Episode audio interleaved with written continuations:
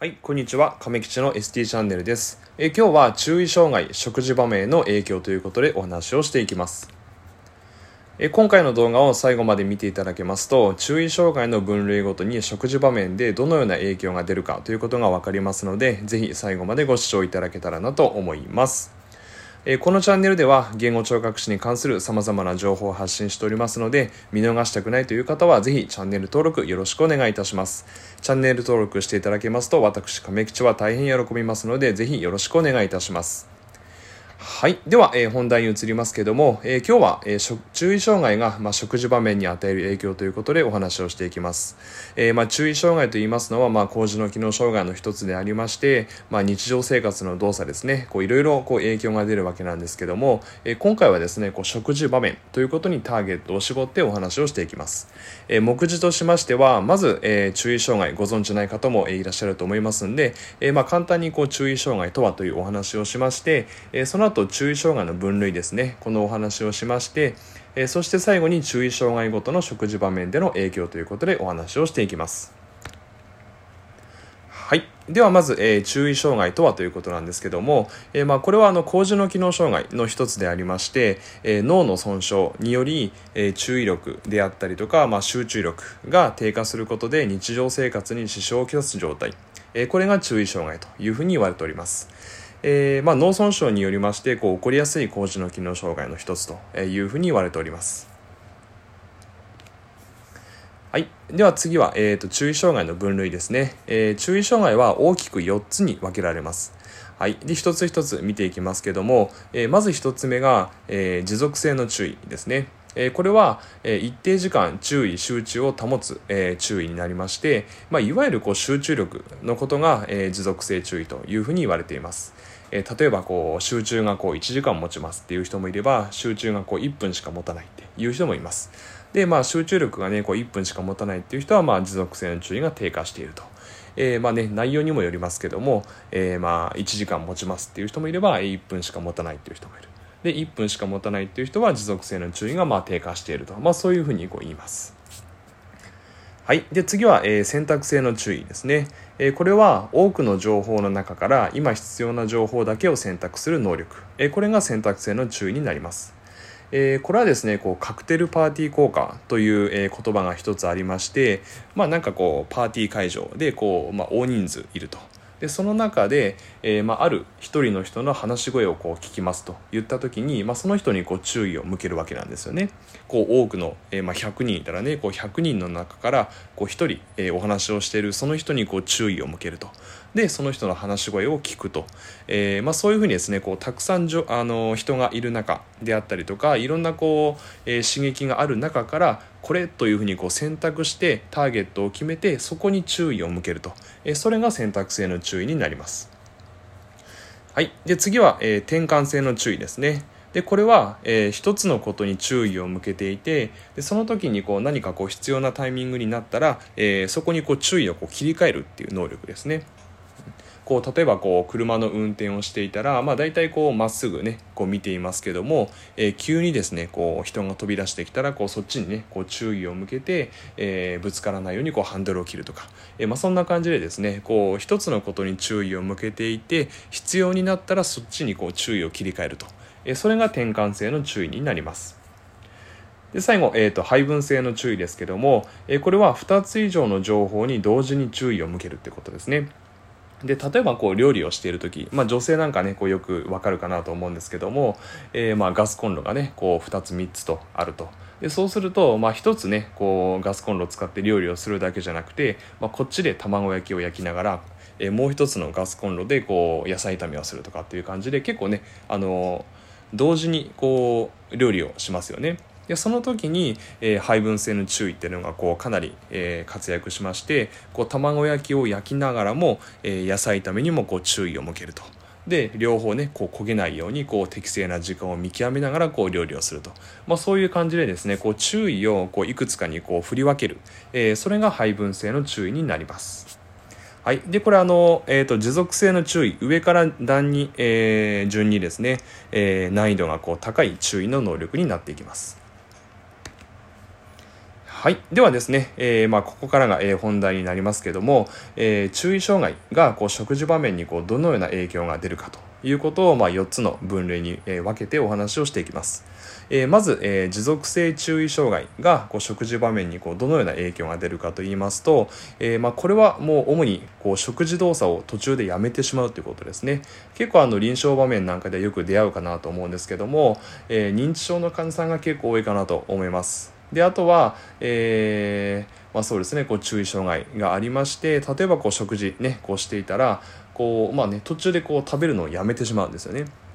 でまた声かけをすればこう食べてくれるんですけども、まあ、そんな感じでですねこう食事動作にこう注意が続かないと、えー、まあそれがこう持続性注意障害の影響で、まあ、食事にこう影響が出るかなというふうに思いますなのでまあ対応としましては、えー、まあね、こう声かけをするとかえー、誰々さんまだ食事が残っているので食べてくださいねってこう声かけをしたりとかであとはまあそれでもなかなかねこう自力でこう食事ができないような方はまあ食事介助をしたりとかであとは目標設定ですね。えーまあ、その患者さんに、えー、っとまあ、例えばこう、ね、5割ぐらいまでは、ね、こう集中して頑張ろうというふうにま声かけをすると、えー、ま目標ができますので、まあ、そこに向かってこう頑張れるという感じにもなりますしあとは、えーま、例えばこう5割食べたら、え、褒めると。えー、あすごいですね誰々さんと、えー、5割ね集中してこう食べれましたねとじゃああと残り5割ねこう頑張ってまた食べましょうとかっていう感じでこう目標設定をしてあげるとこう割と、えー、注意がこう続きやすくなったりしますので、えー、ぜひこう試していただけたらなと思います。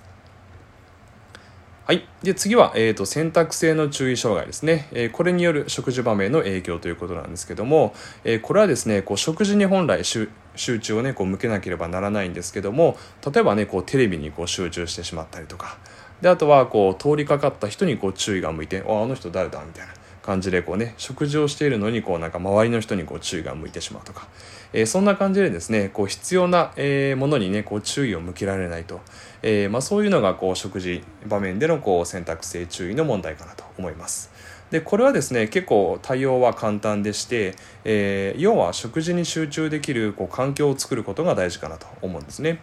で例えばこうねテレビにこう注意が向いてしまう人であればテレビを消す。であとはえー、まあ病室で食べていたら、まあ、4人部屋で例えば食べてたとして、まあ、向かいの人がねこう気になってしまうとか、えー、そういう場合であればこうカーテンでもねその人をこう仕切ってしまうとか。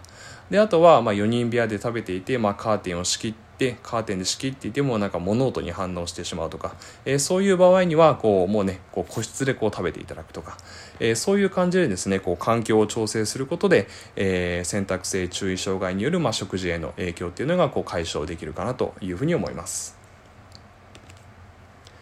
はい。では、えー、次は、えー、転換性注意障害による食事場面の影響ですね。えー、これはですね、え例えばこう、えまあ、必要な時にこう必要なものにこう注意をね、こう切り替えることができないということなんですけども、えまあ、例えばこう、一種類のね、こう食事にこう固執してしまうと。